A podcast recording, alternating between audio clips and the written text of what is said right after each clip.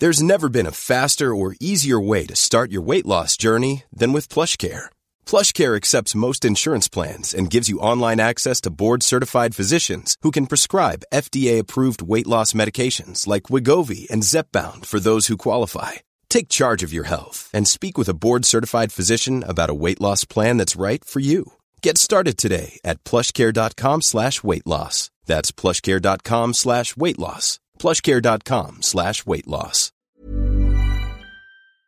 C'est Julie Gerbet du podcast À Poil et avant d'écouter votre épisode, j'aimerais partager avec vous, mes chers auditeurs, restaurateurs, entrepreneurs, dont l'emploi du temps est millimétré et les finances mises à mal par l'inflation, ma découverte d'une solution assez idéale, je dois dire, en cas de besoin express de cash. Lancé par BPI France, la banque d'investissement française soutenue par l'État, les prêts flash permettent d'emprunter en deux temps trois mouvements, en ligne et sans paperasse superflue, jusqu'à 75 000 euros, avec un déblocage des fonds en 7 jours. Rénovation énergétique, innovation, développement marketing ou renfort de trésorerie, tous les besoins sont bons. Alors rendez-vous sur flash.bpifrance.fr.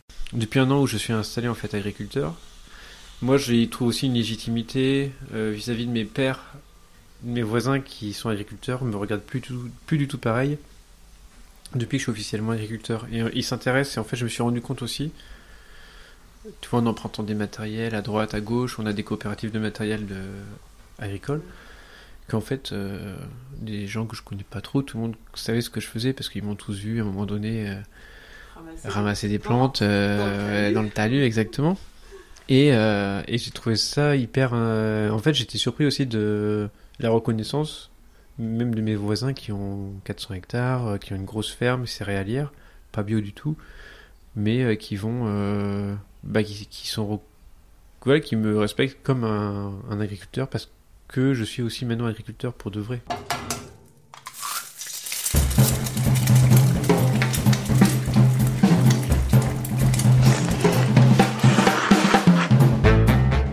Bonjour, vous écoutez À Poil, le podcast qui m'a nu les chefs. Je suis Julie Gerbet, la créatrice de ce podcast, et dans ce nouvel épisode, j'invite le cueilleur et producteur de pétillants de fruits naturels, Pierre-Édouard Robin, à se dévoiler en cuisinant un plat de son choix. Fraîchement débarqué de sa Normandie natale avec une cargaison de fleurs d'ail des ours, Pierre-Édouard a choisi de cuisiner du haddock pomme à l'huile, agrémenté de ses petits boutons blancs au goût subtil, façon de mettre en lumière le fruit de sa cueillette du jour. Installé dans une région joliment surnommée la Suisse normande, près d'Alençon, il ramasse des plantes et herbes sauvages qui nourrissent la créativité et les plats de quelques chefs parisiens chanceux et rend accessible aujourd'hui l'art d'accommoder nos assiettes de ces multiples trouvailles végétales. Bonne écoute. Les patates à l'huile, pour moi, c'est patates, euh, huile d'olive, hareng, euh, oignon, ail et je remplace euh, le hareng par du haddock parce que c'est plus cool. Et je préfère en fait. Et je remplace les l'ail par de l'ail des ours. Donc t'as mis à cuire tes patates ouais. dans de l'eau. Oui, je suis pas très. Euh... je suis assez classique là-dessus. Faut pas que ce soit trop cuit parce que quand c'est trop cuit après ça part en bouillie, un peu les patates.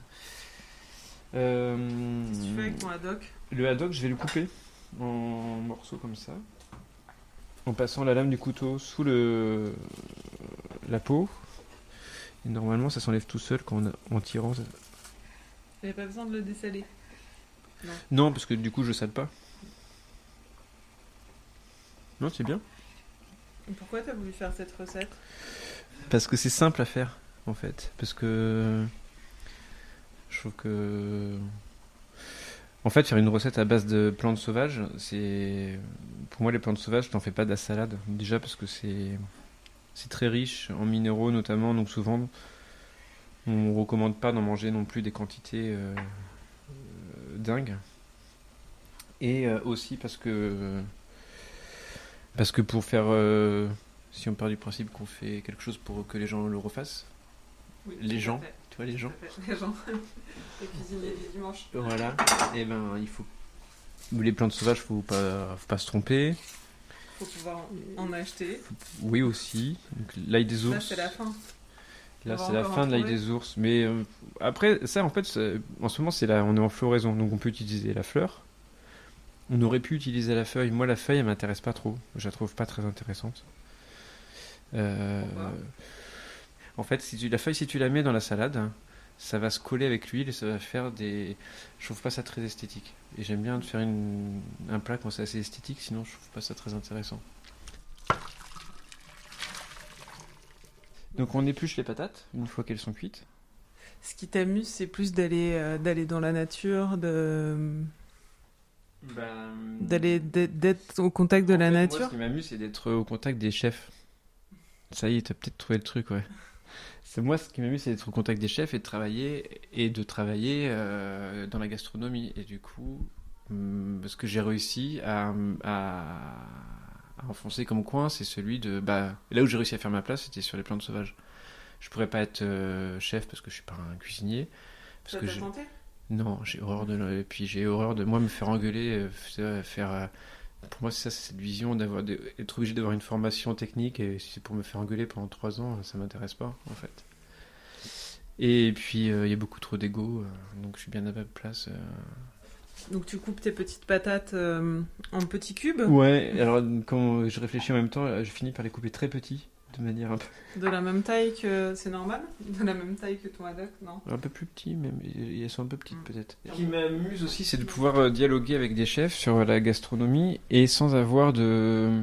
C'est un peu, c'est un peu trop euh, psycho, mais le, en gros, si tu veux, j'ai j'ai réussi à rentrer dans, un, dans le milieu de la gastronomie et sans euh, et de pouvoir dialoguer, rentrer en, en contact avec des chefs avec qui j'aime bien dialoguer, mais sans qu'il y ait de concurrence ou de, toi, de, de regard euh, concurrentiel entre nous, parce qu'en fait, on est juste euh, collaborateurs, voire amis avec certains. Et, euh, et ça, je pense que j'aurais pas pu le faire si rapidement si j'étais rentré directement dans ce milieu par la voie peut-être. J'ai jamais cherché à être chef, à être cuisinier même. Je vais même pas dire chef. Mais ce que j'apprécie, c'est en fait d'être d'être dedans et dehors en même temps en fait, d'être dans le milieu et pas dans le milieu en même temps. Ça, je trouve ça vachement appréciable et aussi euh, facile quoi, parce que j'ai peut-être presque que les avantages en fait. Et donc le lundi tu cailles Et le mardi, je livre. Ouais, et le jeudi, je Et refais tu pareil. livres- Tu livres que des restaurateurs parisiens Euh, je livre que à Paris. Après, je peux envoyer des colis, mais euh, et tu livres que des, que des gens gentils. que des chefs étoilés Non, Non, pas que. S'ils sont beaucoup. beaucoup, bah, parce qu'il y a aussi un coût quoi, sur la cueillette. Et donc, euh, c'est sûr que tu peux pas trouver de la cueillette dans une brasserie parce qu'il n'y a pas assez de volume. En fait, la cueillette, ça, ça coûte assez cher parce que c'est très long à faire. Et euh, ça, euh, les chefs s'en rendent compte quand ils viennent euh, chez moi voir comment je travaille. En fait, c'est vachement long de faire une barquette de 80 pièces. Parce qu'on c'est vendu à la pièce. Non, mais en fait, je réfléchis tout le temps à ce que les gens pensent du cueilleur et ils, ont, ils fantasment vraiment une image et tout. Et alors que moi, en fait, ça sert- et j'ai pas trop de mal à le dire, hein, tu peux le laisser, mais moi je fais ça parce que c'est mon, c'est mon gagne-pain aussi, quoi. Et en fait, je suis content de faire un métier que j'aime parce que j'aime bien cueillir, mais euh, je fais, mais, mais je préfère partir en voyage, quoi. Voilà. Ça reste un boulot. Ça reste un métier, ouais. Et donc tu cueilles quoi en ce moment À part l'ail des ours et les. Faire. Aujourd'hui, j'ai livré euh, de la giroflée des dames pour la première fois. J'ai livré de l'ail des ours en fleurs, des fleurs de silène, des roses et des blanches. J'ai livré du sapin Douglas, des jeunes pousses, du lilas, de la feuille de merisier, de l'oxalis, beaucoup. Du vrai oxalis, hein, pas l'oxalis des cavernes parisiennes euh, qui est poussé sous les lampes euh, UV. Deux semaines de cueillette, ça, ça ressemble pas? Euh, ça sera aussi deux semaines, oui. Trois semaines, non. C'est- sur- très saisonnier. Ouais, Tu fais ça de quoi? De mars à. Je fais ça de mars à octobre, en gros. Sachant que je peux... euh, Je peux ne pas les ne pas cueillir euh, en août parce que les restaurants sont fermés parce que généralement fin juillet ça commence à être très sec et t'as plus grand chose. après avec l'expérience j'arrive à trouver des choses en fait euh, qui même en août mais euh, faut que les restaurants s'adaptent Donc après, la difficulté, c'est d'avoir des chefs qui veulent bien travailler ce que tu leur apportes.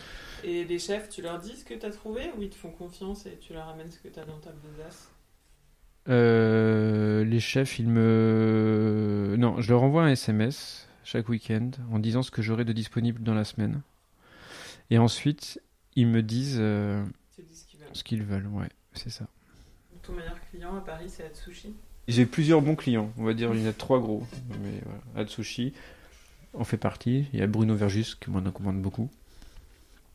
Et euh, Masaide Ikuta euh, Sur son toit. sur son toit chez Acte 2.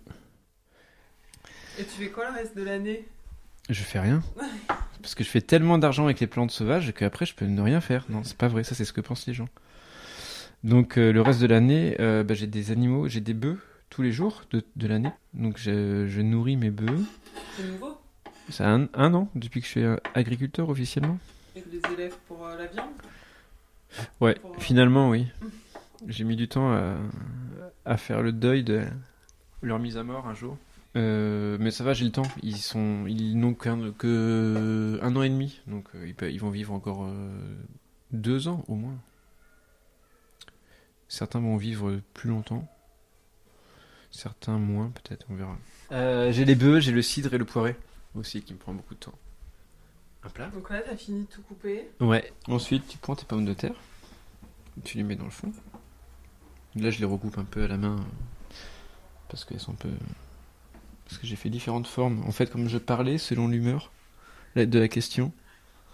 Tu mets tout dans un saladier. Ouais. C'est un peu trop chaud encore. C'est bien de les faire. euh, pas. Faut les laisser un peu tièdes. Oui. C'est meilleur. Voilà. Tiède, non Ouais, ouais. Ça se sert tiède. Ah bah tu vois, tu connais. Hmm.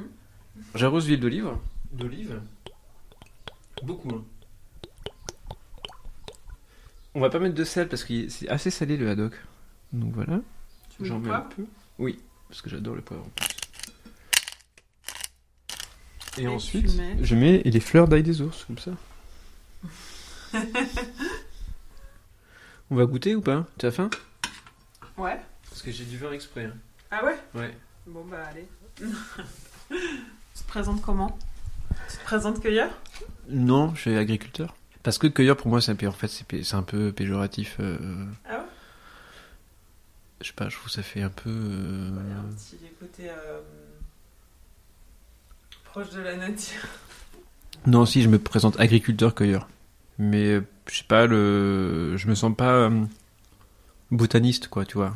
En fait, j'aime pas le terme cueilleur parce que ça me. rend- En fait, j'ai j'ai l'impression que ça fait dans la tête des gens. En fait, ça renvoie vachement à quelque chose de très proche de la nature. euh, T'habites à la campagne dans une yourte. euh, et moi, je suis pas du tout ce, mode de vie, en fait. T'habites à la campagne. Mais pas dans, mais une pas dans une yourte. Et. Euh... Et tu te nourris pas de Et plantes je, je me nourris pas de plantes sauvages et du coup euh, j'ai peut-être un complexe de l'imposteur qu'on est en train de développer. Non mais oui agriculteur-cueilleur c'est bien.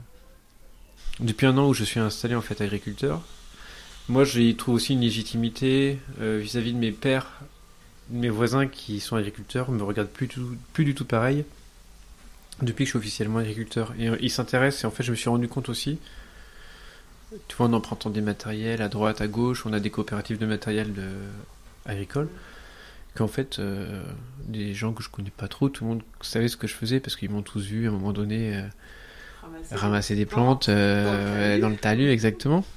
Et, euh, et j'ai trouvé ça hyper. euh, En fait, j'étais surpris aussi de la reconnaissance, même de mes voisins qui ont 400 hectares, qui ont une grosse ferme céréalière, pas bio du tout, mais qui vont. bah, qui, qui sont.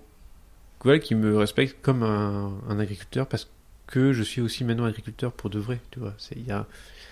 Mais ce dire qu'ils te respectent depuis que t'as des bêtes, pas depuis que tu cueilles. Non, depuis qu'ils captent que, en fait, depuis qu'on. que c'est un passant. Ouais, que c'est en... t'as aussi une reconnaissance de la réussite euh, et donc donc le fait de voir que ça fonctionne, euh, des agriculteurs on va dire classiques ne voient plus ça comme des petites plantes, des petits oiseaux quoi, des petites plantes et des petits oiseaux. Bah, Là, là où c'était peut-être un passe-temps au début, c'est devenu. T'as transformé ça en un vrai métier et, Mm. et associé à d'autres activités. Mais euh, Ouais. forment un tout et qui, Ouais, ouais. et, Et- qui sont pérennes. Oui, c'est ça. Non, c'est ça. C'est la pérennité. C'est ça. C'est le fait de que justement ce soit plus vu comme parce que ça me l'a dit aussi. euh, bah toi c'est facile, tu vas te balader, tu cueilles une petite plante, tac tac tac, Tu sifflotes, euh, tu regardes si, euh, si les oiseaux ils ont pondu dans les nids et tout. Alors je le fais aussi, mais euh, mais vite fait. Et et le fait de bah, ceux qui travaillent avec moi l'ont vu en fait. C'est aussi que je suis passé à un à un autre système de commande, des factures qui ne sont plus faites à la main seulement, mais qui sont aussi faites avec un centre de gestion. Et donc ça, ça professionnalise et ça montre euh, que après 4, là ça fait 4 ans que je vivre à Paris, que ça, que ça tient toujours. Et donc si ça tient, c'est que ça fonctionne. C'est que c'est sérieux. Oui, j'essaie d'être sérieux même si j'ai du mal à faire des choses en même temps. Allez à table. À table. Vous venez d'écouter la recette de haddock pomme à l'huile, fleur d'ail des ours de Pierre-Édouard Robin, épisode 15 et dernier de la saison 5. Retrouvez toutes les étapes dans la description de l'épisode. Pour plus d'informations, rendez-vous sur son site pierrerobin.fr ou sur Instagram. La saison 5 se termine aujourd'hui. Merci d'être toujours plus nombreux à écouter ces histoires de chefs. En attendant la prochaine saison, vous pouvez écouter et réécouter les précédents épisodes sur votre appli préférée ou sur le site apoil-lepodcast.com. N'hésitez pas non plus à vous abonner à Apoil Podcast sur Instagram pour ne manquer aucune nouveauté. Cet épisode a été monté par Garance Munoz, musique par Santiago Walsh. À bientôt pour un nouvel épisode d'Apoil.